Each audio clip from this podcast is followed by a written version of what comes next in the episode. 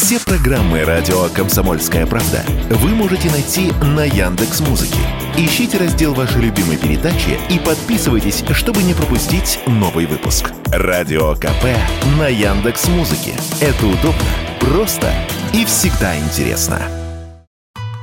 Корабль Крю Дрэгон с Анной Кикиной на борту спустился с небес на воду, приводнился в Мексиканском заливе у американского штата Флорида. Так, оседлав дракона, наша землячка закончила экспедицию, которая длилась 157 суток. Путь на орбиту был долгим, и пошла Анна этим путем не сразу. Мечтала стать ветеринаром, врачом или правоохранителем. Занималась плаванием, карате, настольным теннисом, самбо, волейболом, баскетболом, рукопашным боем, рафтингом. Работала ведущей на радио, но однажды узнала про набор в отряд космонавтов и подала заявку. Потом долгие тренировки, изучение теории, отработка навыков выживания. Об этом Анна рассказала радиостанции «Комсомольская правда» еще до того, как полетела в космос.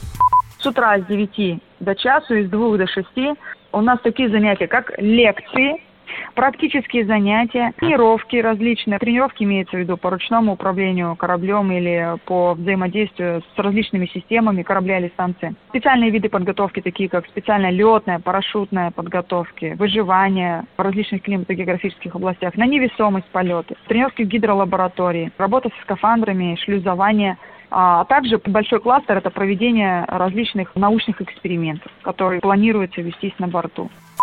Да что там эксперименты и управление кораблем? Даже скафандр носить – дело непростое. Это вам не блузку от Гуччи надеть.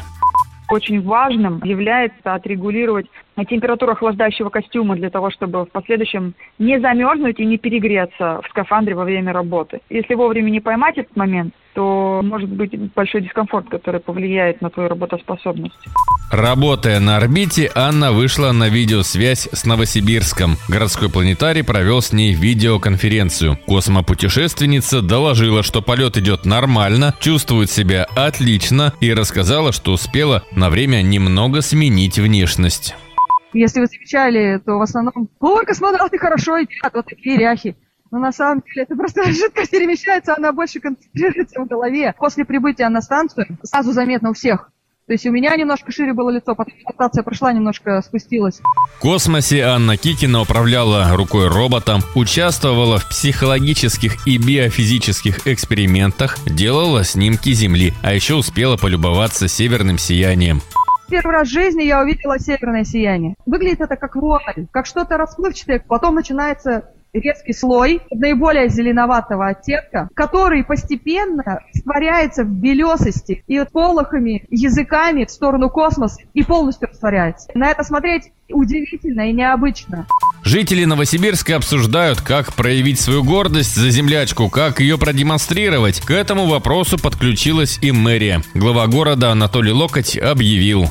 Космическая программа полностью исполнена нашим космонавтам, жительницей города Новосибирска, нашим, можно сказать, посланцам на орбиту Анной Кикиной. В связи с этим поступает очень много предложений. Вот этот полет каким-то образом отразить в истории нашего города. Разные предложения есть, и есть предложение и присвоить звание почетного жителя города Новосибирска, присвоить имя ее школе, учреждению дополнительного образования, планетарий. И в связи с этим я просто даю поручение создать такой оргкомитет э, с тем, чтобы проработать дню нашего города, к 130-летию Новосибирска, вот эти вопросы. День рождения Новосибирска мы традиционно отмечаем в конце июня. Выходит, в течение трех месяцев город решит, как мы увековечим имя обаятельного космонавта. Вадим Алексеев, радио «Комсомольская правда», Новосибирск.